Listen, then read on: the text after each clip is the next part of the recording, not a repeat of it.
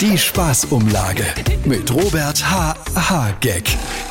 Leute, die Weihnachtszeit hat ja auch insofern was Gutes, als sich da alle Menschen auch mal als großzügig und hilfsbereit zeigen können.